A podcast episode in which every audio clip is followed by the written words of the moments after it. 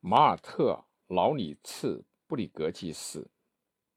本书是里尔克的唯一的长篇小说，历经七年岁月才完成，可以说是他在巴黎时代的总结，也是了解他文学底蕴的重要作品。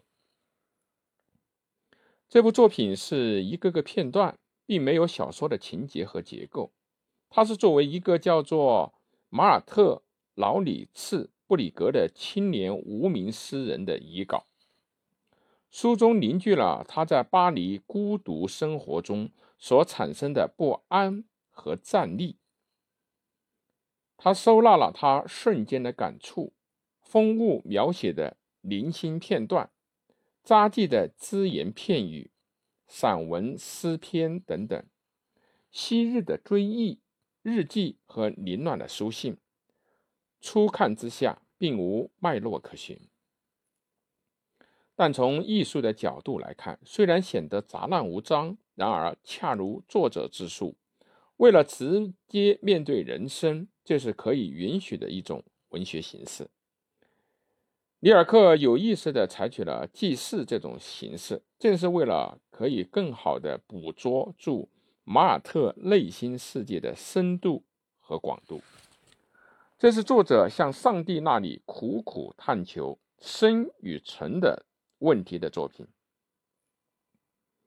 马尔特在生命的最后时刻，站在巴黎的偏僻街道，那里冲塞的不安、污浊。恐怖和绝望等猎食着他的身体和心灵，但是他从绝望的深渊迸发出一个求生的决心。他想把生与死连接在一起，隐约的打开了一条通向真实的爱和上帝的真实存在的道路。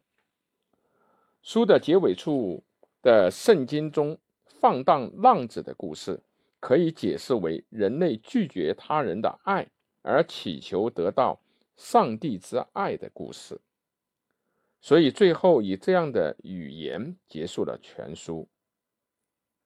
他想，只有上帝能爱我，但是上帝似乎还不想爱他。这部作品大胆地突破了传统的形式。既显得微妙，又有些生硬。